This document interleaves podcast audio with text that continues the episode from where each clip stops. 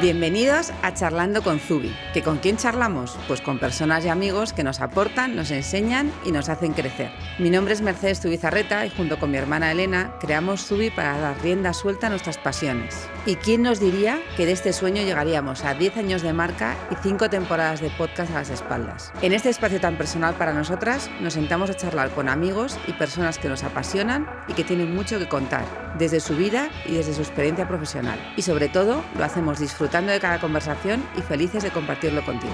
¿Te quedas con nosotras? Bueno, os habréis dado cuenta que en dos sábados estaremos dando la bienvenida al nuevo año. 2022 eh, ya viene fuerte y nosotras estamos haciendo un sprint final que nos está dejando sin aire, pero ahí vamos, tan entusiastas como felices. Está siendo un año de crecimiento, de retos, de nuevos proyectos y aventuras, sintiendo el apoyo y la confianza de todas las personas que estéis al otro lado y en cada nuevo paso ahí, seguís siempre. Nos lo habéis demostrado muchas veces y acabáis de hacerlo hace muy pocos días cuando celebramos Thanksgiving. Si os acordáis, en Zubi no hacemos Black Friday, preferimos dar gracias. Y cada año por estas fechas donamos un porcentaje de nuestras ventas a una acción social, proyecto o fundación. Este año nos pareció buena idea destinar el 15% de todas las ventas al Banco de Alimentos de Madrid, una fundación que lleva más de 25 años trabajando con personas sin recursos y que actualmente hace llegar alimentos a más de 190.000 personas en la Comunidad de Madrid. Bueno, pues tenemos una gran noticia que daros, porque gracias a vuestras compras vamos a donar casi 3.400 euros al Banco de Alimentos y estamos muy contentas de poder aportar este granito de arena a la gran labor de esta fundación. Además, hemos tenido la suerte de poder conocer en primera persona su trabajo y visitar su sede. El Banco de Alimentos nos ha abierto sus puertas y hoy les abrimos las puertas de Zubi y nuestro podcast para charlar con Mila Benito, directora de Marketing y Comunicación del Banco de Alimentos de Madrid. Hola Mila, bienvenida. Muchísimas gracias por la invitación y bueno, un saludo para todos los que nos están escuchando. Bueno, ya conocíamos vuestro trabajo, pero esta oportunidad que hemos tenido de saber todavía más, poder visitaros y ver en primera persona a toda la gente que está involucrada en el proyecto, la logística, la organización y toda la ayuda que hacéis llegar a tantos miles de, personas nos ha dejado alucinadas. Qué necesaria es vuestra labor y mucho más en estos tiempos, ¿verdad? Sí, la verdad es que desgraciadamente eh, hacemos falta pues porque la situación que ha derivado la pandemia sanitaria ha sido una, una, una de, alguna manera acentuar una crisis económica que ya veníamos arrastrando desde 2008. Entonces, desgraciadamente, pues somos, somos necesarios, ¿no? Más necesarios que, que nunca. Por hacer una, una, idea, bueno, lo primero quería daros las gracias por, por, por esa donación que hemos recibido, que son 3.400 euros, pero para, para que la audiencia se dé cuenta de lo importante que es una donación, esos 3.400 euros se convierten en 4.000 kilos aproximadamente de alimentos. Madre mía. Que si dividimos entre el número de raciones que salen de un kilo de, de perecedero, de una legumbre o de unos macarrones, pues son cinco o seis raciones. Así que eh, imaginaros mm, hasta qué punto es importante la ayuda, ¿no? que a veces se piensa, bueno, que pues, es pequeño o puedo donar poco a título particular, pero todo suma. ¿no? Entonces, desgraciadamente, nosotros somos los canalizadores de todas las ayudas que recibimos para que la gente que necesita recibir ayuda alimentaria la reciba. Muchas veces mm, para lo que sirve esa ayuda es para que puedan pagar otros recibos. O sea, es decir, si tú les ayudas con la cesta de la compra, pues pueden pagar el alquiler o pueden pagar la, electricidad. Es una ayuda a lo que es el gasto general de la casa. Mm, por supuesto. Eh, estáis trabajando en muchísimos frentes. Por un lado, tenéis como objetivo concienciar a la sociedad sobre el despilfarro de alimentos y la falta de, mm. de recursos. Y al mismo tiempo, el Banco de Alimentos promueve la economía circular para evitar el desperdicio de alimentos en todas las fases de la cadena alimentaria. Hay mucho trabajo que quizás desde fuera se ve menos. ¿Cuáles son vuestros principales focos de atención, de actuación? Mira, nosotros en nuestra misión como Banco de Alimentos está efectivamente, eh, por un lado, todo lo que es el aprovechamiento de alimentos y, luchar contra el desperdicio y para que se canalice y no se destruya. Los, hay alimentos que ya no puedes poner a la venta porque la caducidad es muy próxima, pero están en fecha óptima de consumo. Entonces, nosotros como banco no podemos dar alimentos caducados, lógicamente, pero sí podemos darlos con una caducidad de dos, tres días porque entregamos a diario. Entonces, por un lado, luchamos contra el desperdicio de esa manera para dar una cifra, el año pasado de 23 millones que distribuimos, 11 millones largos eran de, recuperación de alimentos que hubieran sido destruidos con sus consiguientes emisiones de CO2, aparte de, lo triste que es tirar eh, alimentos. Entonces, esa parte está ahí y lo que hacemos es aprovechar todo ese excedente que también está en nuestra misión y es nuestra misión principal para hacerlo llegar gratuitamente a personas que, lo necesitan y se vuelva a meter en la cadena de distribución, digamos, fomentando la economía circular. Nosotros trabajamos en ese frente y luego hay un frente muy importante también, aparte de la lucha contra el hambre y el desperdicio, que es la labor de sensibilización que hacemos sobre todo en centros educativos en colegios y en, en universidades, pues para, para, evitar y para concienciar desde edades muy tempranas que, que el, porque ahí es donde hay que educar a un niño. Dicen que a partir de los siete años lo que no hayas conseguido educar a un niño ya tienes casi labor perdida, ¿no? Bueno, esto variará dependiendo de los niños, pero es verdad que en esa primera etapa es muy importante esta labor de sensibilización también, ¿no? Y de captación de voluntarios también para que colaboren con causas sociales, en fin, esa parte de sensibilización es importante también en, en el banco. Yo recuerdo desde pequeña la operación Kilo. Sí. Que era cuando teníamos todos que llevar un kilo de algo al kilo colegio. Se siguen haciendo feliz, muchas, ¿eh? muchísimas. Además, al final son operaciones en las que participa el colegio, los padres sí. y los niños, que está muy bien porque al final es una, e, esto es una labor de todos. En el fondo no valdría de nada que solo haya donantes o que solo haya un banco de alimentos. Esto es una labor muy de, de sociedad, ¿no? Yo creo que como sociedad pues todos podemos devolver un poquito de lo que nos de, de lo que tenemos ¿no? Uh -huh. no totalmente hablabas un poco de toda esa cantidad de kilos de comida que, que distribuís uh Mm. -huh. y me viene a la cabeza que la logística para vosotros debe ser una parte súper fundamental yo siempre me llevo todo Sí. a mi parte del terreno no vosotros suministráis alimentos que hay que distribuir a un montón de tipos de entidades sociales desde comedores sociales residencias hogares de acogida parroquias ayuntamientos ¿Cómo organizáis y cuál es vuestro día a día? ¿Cómo es esa gestión y organización de todos esos movimientos de comida? Mira, nosotros en el fondo eh, somos una gran empresa de distribución y de logística, si me apuras, ¿no? Aparte de que somos una fundación y tenemos ahí también labores de sensibilización y tal, pero distribuir 23, 24 millones de kilos de alimentos, este año van a ser 26, según la previsión que tenemos, que estamos haciendo. Eh, al final es una gran, gran empresa de distribución y de logística y estamos organizados como tal, como estaría organizada una gran empresa de, de, de distribución de alimentos, ¿no? En el fondo movemos mm, por valor, si fuéramos una empresa comercial por valor de más de 40 millones de euros al año. Y entonces, bueno, pues la organización es que hay unos departamentos en el organigrama que son direcciones que llamamos operativas, que son las que están en el corazón de lo que tenemos que hacer, de la misión, que es aprovisionamiento, por donde entran los alimentos, logística, eh, que es toda la organización de almacenes, tenemos cuatro almacenes, distribución y atención a entidades benéficas, quienes, que es el área que se encarga de de contactar, hablar y ver las necesidades de las 565 que tenemos ahora atendidas. Son muchas entidades benéficas.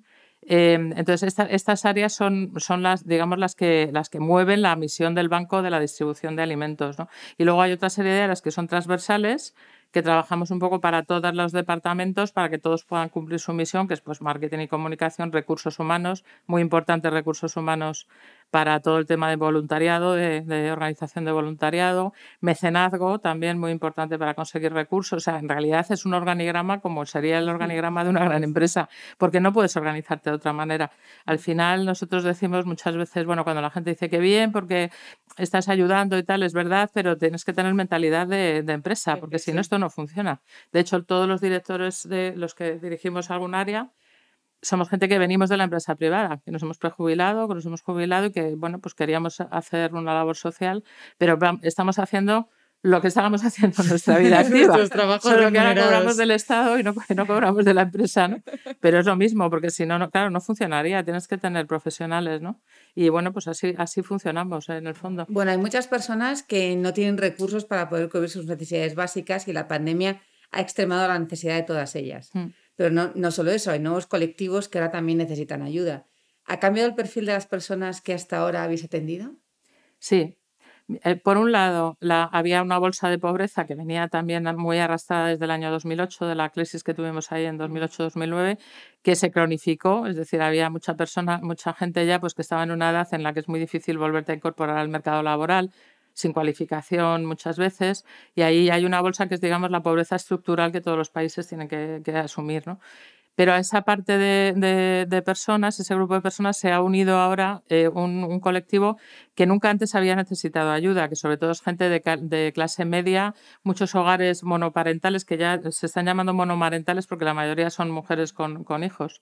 Em, matrimonios jóvenes españoles, casi, eh, casi todos, clase media, pues que vivían eh, al, día sin, con unos sueldos que les permitían cubrir sus gastos y de repente, claro, un batacazo de que te quedas en paro o que te quedas sin trabajo, no, pues no puedes llegar a afrontar a fin de mes, no puedes llegar a fin de mes.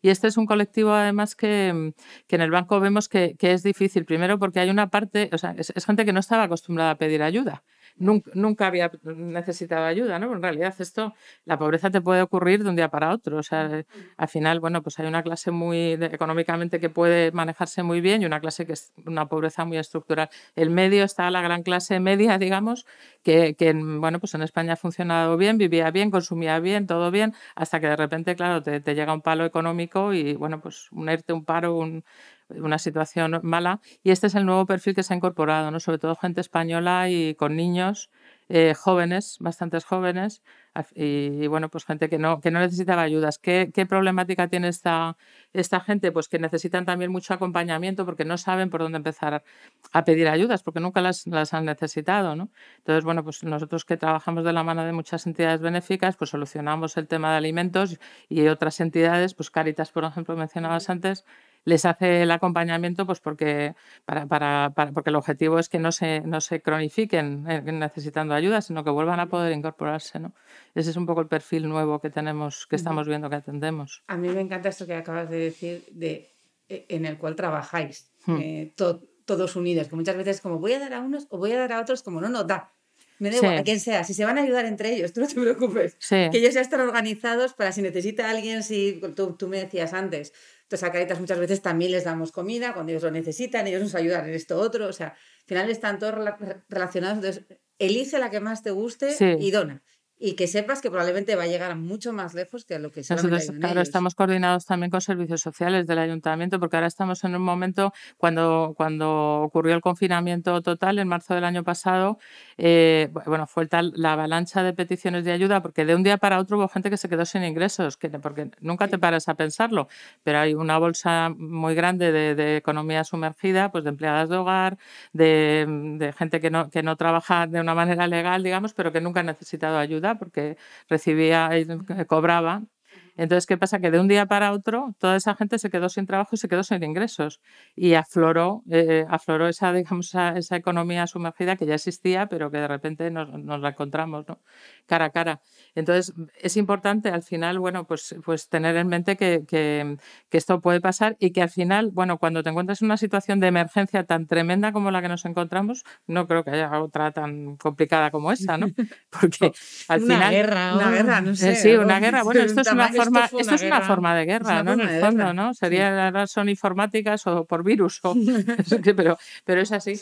Pero, pero es verdad que, que, bueno, ahí te das cuenta de la capacidad que tienes también para movilizarte, ¿no? Bueno, nos tuvimos que reinventar y estuvimos muy organizados. Al principio dimos muchas altas express mm, a entidades que no, no, recibían ayuda y que se organizaron de repente para poder dar en su barrio o tal. Entonces nosotros somos muy estrictos con el cumplimiento de, de una serie de requisitos que tienen que cumplir para, para, asegurarnos de que es todo legal, que se le llega a la gente que le tiene que llegar. Ahí tuvimos que levantar la mano porque la emergencia era tal que no, no podíamos estar con los papeleos, pero después hemos hecho revisión de todas para dar de baja las que no procedía y, y que siguieran las que realmente funcionan bien. Y trabajamos de la mano, ¿no? En el fondo, eh, cada uno tenemos nuestra misión y es importante que, que trabajemos coordinadamente. Totalmente. Muchas veces derivamos, nos llaman, oye, que tenemos que sé, material infantil o, o, pañales de un excedente, tal, bueno, pues enseguida localizamos una entidad que los puede recibir y que los necesita. O sea, eso, la gente lo, cuando quiere ayudar, eh, da igual que levante un teléfono porque seguramente se, se, va a canalizar la ayuda, ¿no? Seguro. Completamente. La verdad que, que ese 2020, que fue totalmente una crisis, como decíamos, a nivel de, de guerra, de, o sea, nos contabais también que es que incluso no disteis abasto eh, con las donaciones que teníais y tuvisteis que llegar incluso a comprar producto para poder eh, realmente dar de comer a toda esa gente que lo necesitaban. Eso es increíble. El año pasado sí, fue el primer año en los 25 años de historia que tenemos que tuvimos que comprar alimentos porque no llegábamos solo con las donaciones, a pesar de que las donaciones fueron extraordinarias el año pasado, pero no llegamos porque aumentó muchísimo la, la demanda. Mira, por daros una cifra, nosotros cerramos en 2019, en diciembre estábamos atendiendo a 130.000 personas. Eh, ahora mismo estamos eh, atendiendo a 190.000 y llegamos a atender a 236.000 en el pico más alto del de la pandemia. Entonces, bueno, tuvimos que empezar a comprar y este año vamos a tener que comprar también alimentos porque no vamos a llegar tampoco. ¿Y cómo recuerdas esos meses? Eh, ¿Cómo fue eso que estás diciendo? Ese desborde total y absoluto en el cual eh, no, no llegabais. Pues mira, eh, de momento nosotros el primer drama que tuvimos fue que la mayoría de nuestros voluntarios son gente prejubilada, jubilada. La media de edad era 73 años, con lo cual tuvimos que pedir que se confinara todo el mundo en su casa, claro, y no salieran aunque nuestro, el banco estaba abierto porque era una actividad, digamos, esencial, mm. pero abrimos solamente con, la, con, con almacén y, el menor número de personas posible. Eh, claro, pero había que distribuir alimentos, no había movilidad tampoco, no, no estaba muy restringida. Con lo cual, ahí nos encontramos con el primer problema, no voluntarios y, nuestra forma habitual de distribución interrumpida, porque nosotros nos recogen las entidades benéficas los alimentos. Ellos tampoco tenían voluntarios, con lo cual no podían recoger. Entonces, esa fue la primera, digamos, gran dificultad con la que nos encontramos. Eh, Afortunadamente hubo, tuvimos muchas ayudas, de la, eh, trabajamos de la mano de World Central Kitchen, la, ONG del chef José Andrés, que solo en Madrid dimos como 800.000 menús aproximadamente, ¿no? preparados.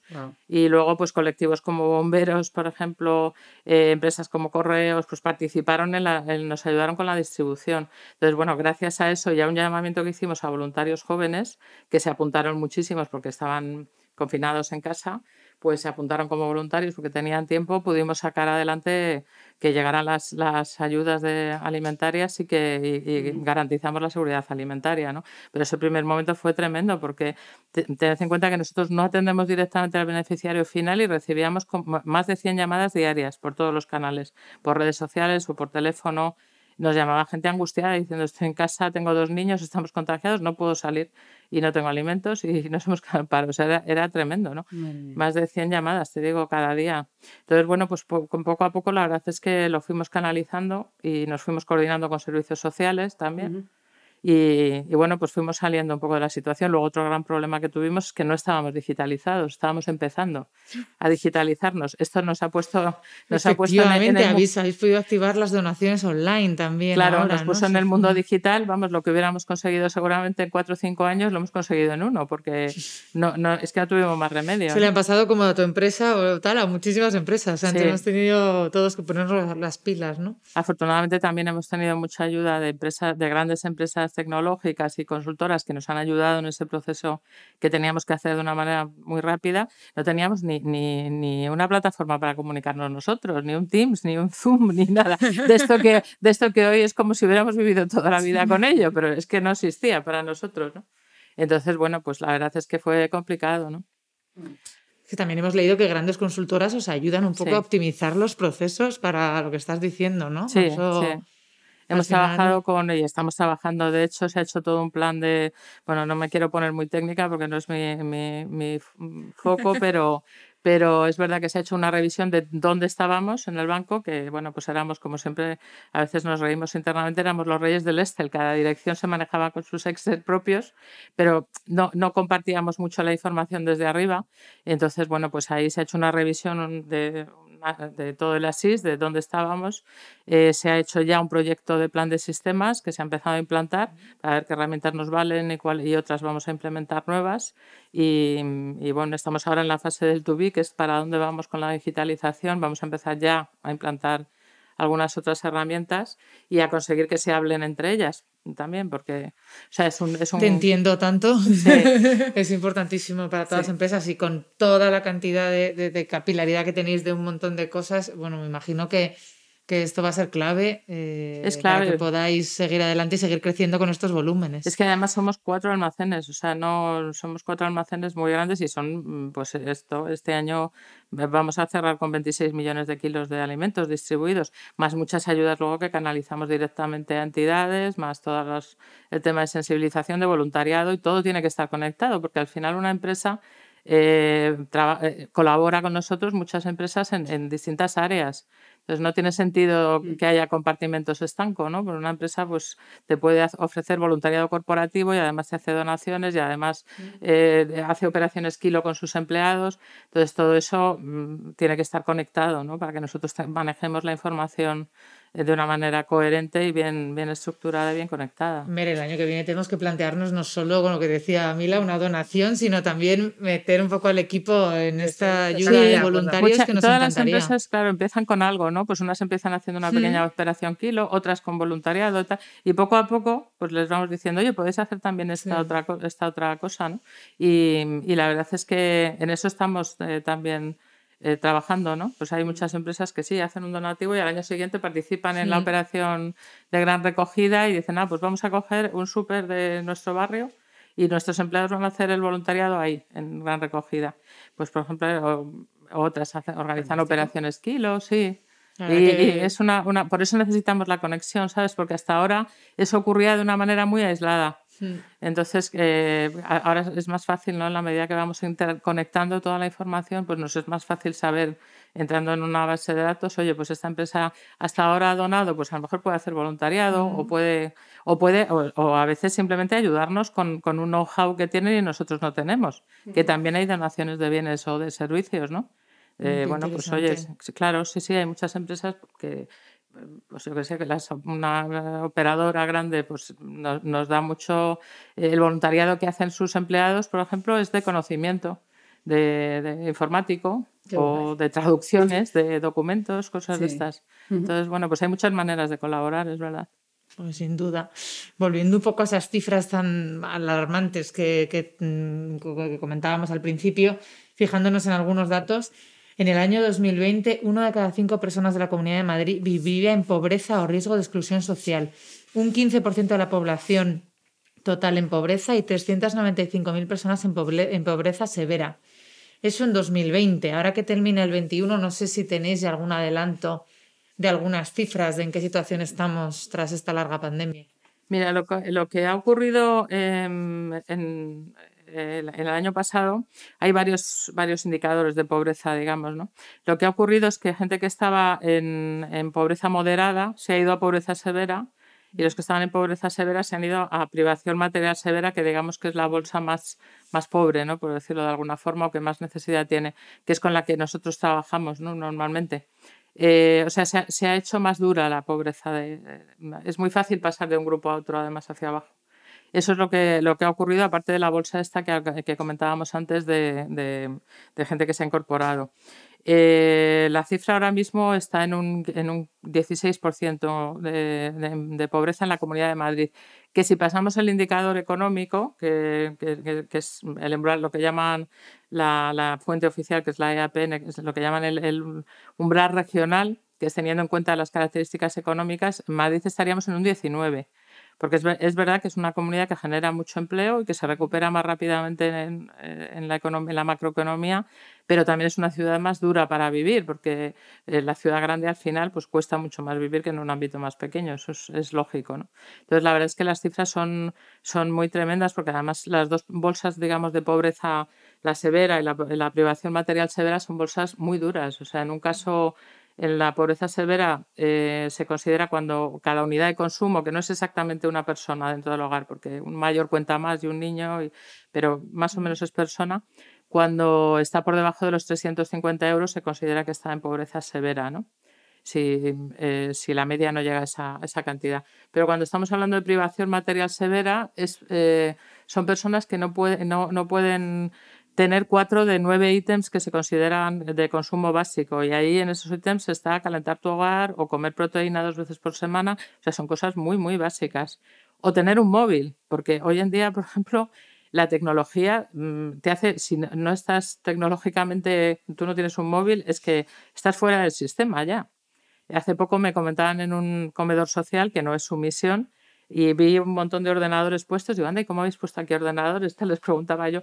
Y me decían, pues porque, claro, la gente se tiene que dar de alta en servicios sociales. Y es que si, si no tienen un ordenador o no tienen, es que no, no pueden. Entonces tenían una serie de voluntarios jóvenes que ayudaban a la gente a darse de alta en, en servicios sociales. O sea, es verdad que, que, a veces dices, bueno, pues la tecnología no es tan importante, es muy importante también a título particular, porque si no es que te quedas fuera, ¿no? Cualquier gestión hoy en día es digital.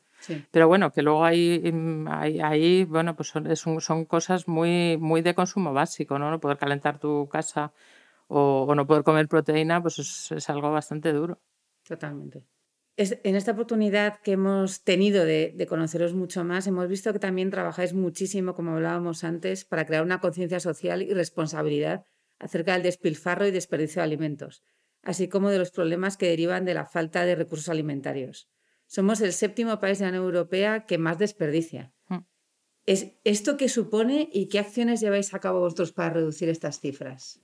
Nosotros, eh, sobre todo lo que, lo que hacemos, aparte de lo que es nuestro trabajo diario, aprovechar esos alimentos que serían destruidos, que ya os decía antes que es que casi la mitad de lo que distribuimos mm. viene de recuperación, que es una cosa muy importante. Está toda esa parte de sensibilización de, de, sobre todo de niños y de adolescentes para que, para mm. que trabajen y, consuman, de, digamos, de una, de una manera responsable. ¿no? Toda, toda esa parte es bastante importante. Luego, como país, es verdad que tenemos un compromiso que, que cumplir. Hay una agenda de cara a 2050 de reducir el, el desperdicio alimentario a la mitad, que no vamos a cumplir seguramente, porque, bueno, no quiero ser pesimista, pero creo que no vamos a llegar. Entonces, es verdad que es muy importante. Hay una ley, hay un anteproyecto de ley ya en la mesa de, de contra el despilfarro, desperdicio alimentario Em, en el cual vamos a tener un papel, lógicamente. Y bueno, como país estamos comprometidos también, entonces hay una serie de objetivos que hay que cumplir y, y, nosotros, claro, pues aparte de tenerlo en la misión, somos muy conscientes de que tenemos que empujar, ¿no? De alguna manera también, que esto se cumpla.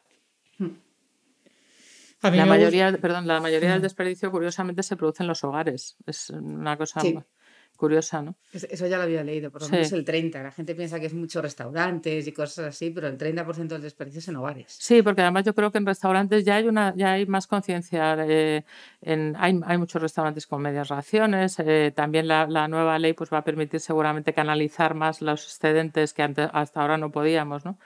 Em, entonces, yo creo que va un poquito más adelantado, pero en los hogares el desperdicio sigue siendo muy grande. Compramos más de lo que, de lo que necesitamos ¿no? consumir. Y, y, el problema también es que, claro, los, los niños se acostumbran a, a, consumir o a poner en el plato más de lo que, de lo que comen y al final, bueno, pues es comida que va a la basura y el hogar es la principal fuente de, de desperdicio. Y luego la industria, que hay una parte que, que siempre va a haber de mermas, que no, no, no, hay más remedio que tener, pero que si se canaliza bien a través de bancos de alimentos, no, no hay problema porque lo podemos distribuir. No está ya para fecha de puesta a la venta, digamos, de venta público, pero sí lo podemos canalizar. Súper importante. A mí me gustaría también hablar, aunque hemos hablado un poquito antes, de ese gran equipo humano que está detrás de Banco de Alimentos. Destacar que ningún puesto directivo de vuestra fundación es remunerado, que tenéis contratadas a 29 personas y sobre todo que también el motor de vuestra fundación son los voluntarios, con una media de edad, y lo hablabas antes al principio, de unos 60 años. Estos datos, la verdad, que, que nos han llamado mucho la atención. Y es que además en 2020 terminó para vosotros con un 29% menos de voluntarios. Hablabas un mm. poco también de que todos tuvieron que confinarse, era gente mayor mm. y que fue como, tengo muchísima demanda, muchos menos voluntarios, ¿cómo, cómo puedo encajar todo esto? Eh, ¿Han cambiado estas cifras? Cuéntanos un poco cómo estáis ahora, qué necesitáis. Nosotros, eh, eh, es verdad que, que, nuestra fundación es, una, es una, una fundación basada en el voluntariado. Ahora mismo em, ha habido que contratar a alguna persona más, lógicamente, porque ha crecido mucho nuestra estructura y porque hay algún perfil digital que hemos tenido que contratar eh, y de almacén para, para la sobredemanda que hemos tenido. Pero para que os hagáis idea, somos 403 personas voluntarias y 33 exactamente contratadas. Entonces, yo cuando llegué al Bangkok hace tres años, a mí me parecía un milagro. Digo, esto es imposible. O sea, ¿cómo vamos a mover esto todo con voluntarios? Pues se mueve todo con voluntarios.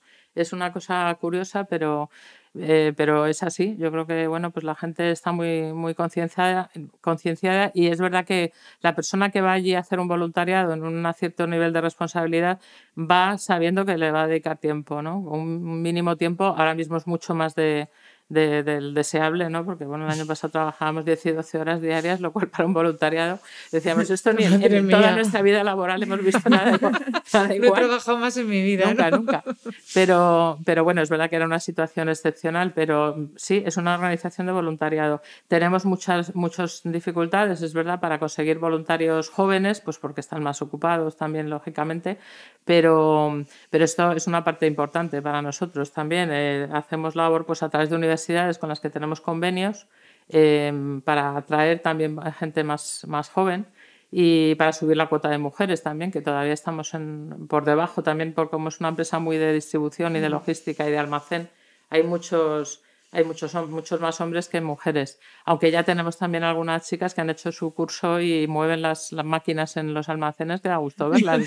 tiene que decir que no. Que Todo es aprenderlo. Claro, no excluye a nadie, ¿no? En el fondo, pero, pero es verdad que es una organización de voluntarios, no son ¿Qué porcentaje de mujeres y hombres tenéis? Pues estamos todavía como en un 69, 70 hombres y 30 mujeres, que en realidad no, no, corresponde con el perfil de, de, voluntarios en general, que son más, suelen ser más mujeres. Mm pero es por la es porque somos un gran almacén, ¿no? Y al final, bueno, pues viene gente de almacén que tradicionalmente ha sido más hombres, pero ya te digo que ahora tenemos algunas mujeres por allí que van con las toros y las, muy las traspaletas que, que los mueven fenomenal.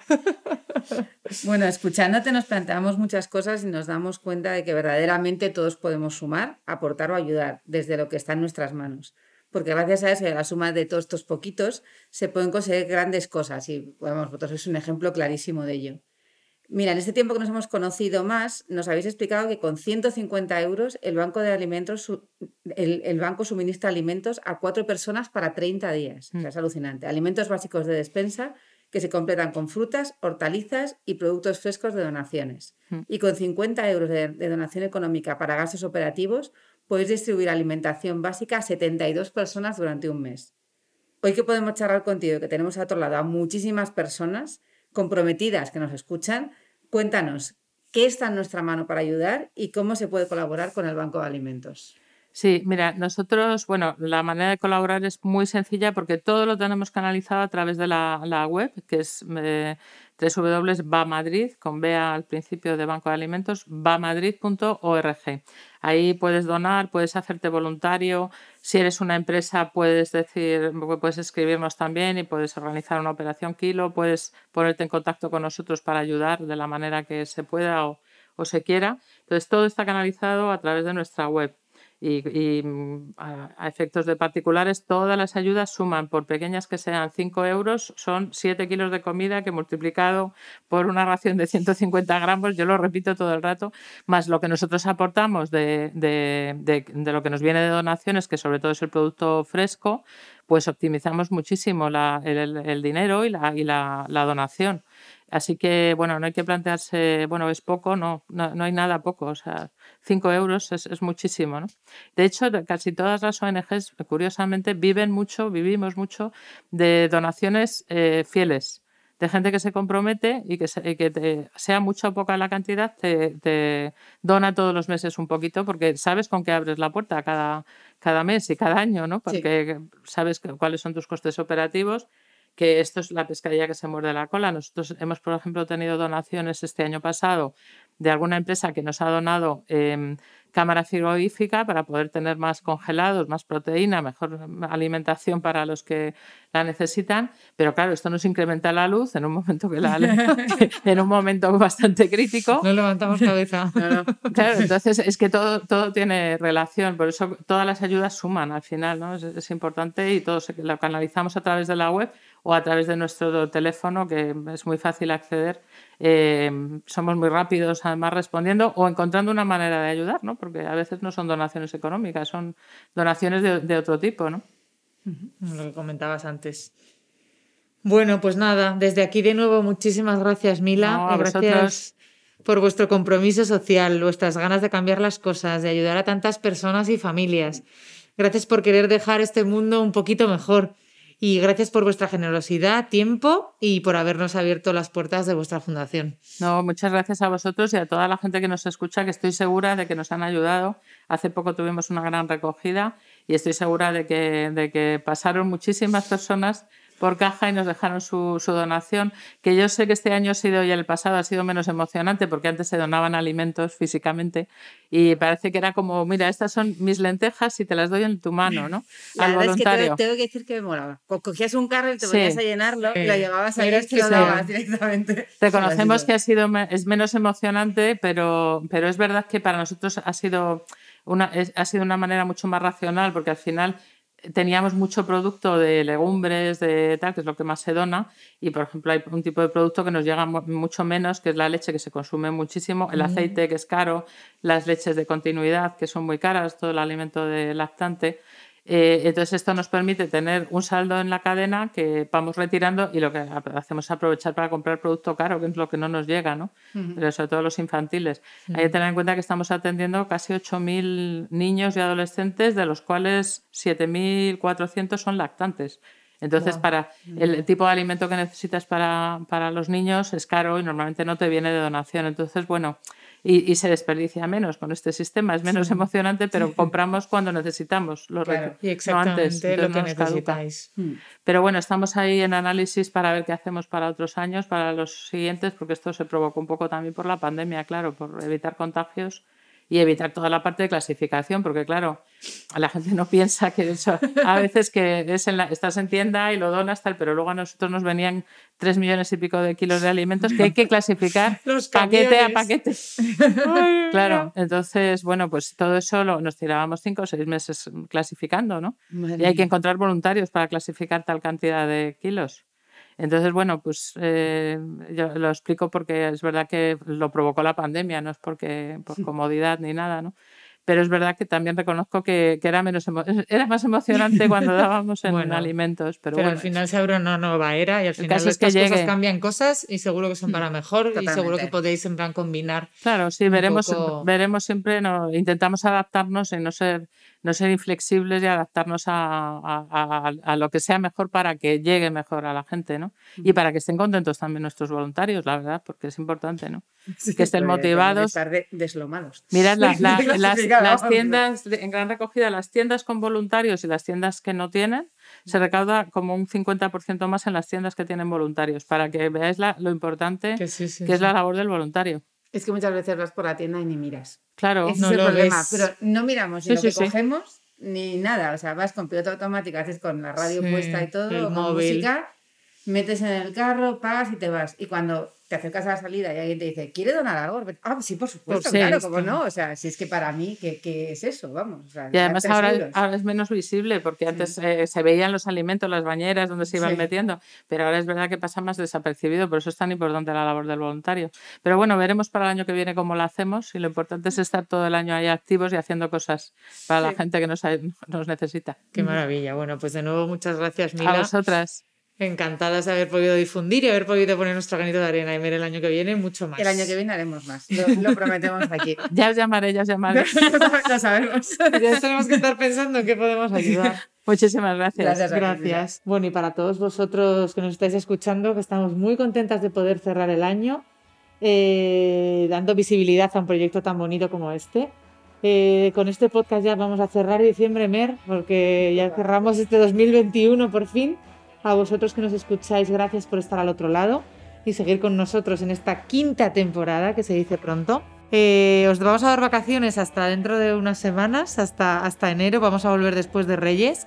El sábado 8 seguramente estaremos aquí charlando y haciendo la digestión del roscón, que varios nos vamos a tomar, que nos encanta el roscón. Y nada, desde Zub y todo el equipo os deseamos muy feliz Navidad, que disfrutéis estos días y tengáis días tranquilos, familiares, en los que disfrutar de estos pequeños momentos y nada, vamos a coger carrerilla para despedir un año más, saltar y empezar con bastante fuerza el 2022 que se presenta bastante, bastante lleno de cosas. Volvemos con el podcast en enero y un beso enorme para todos.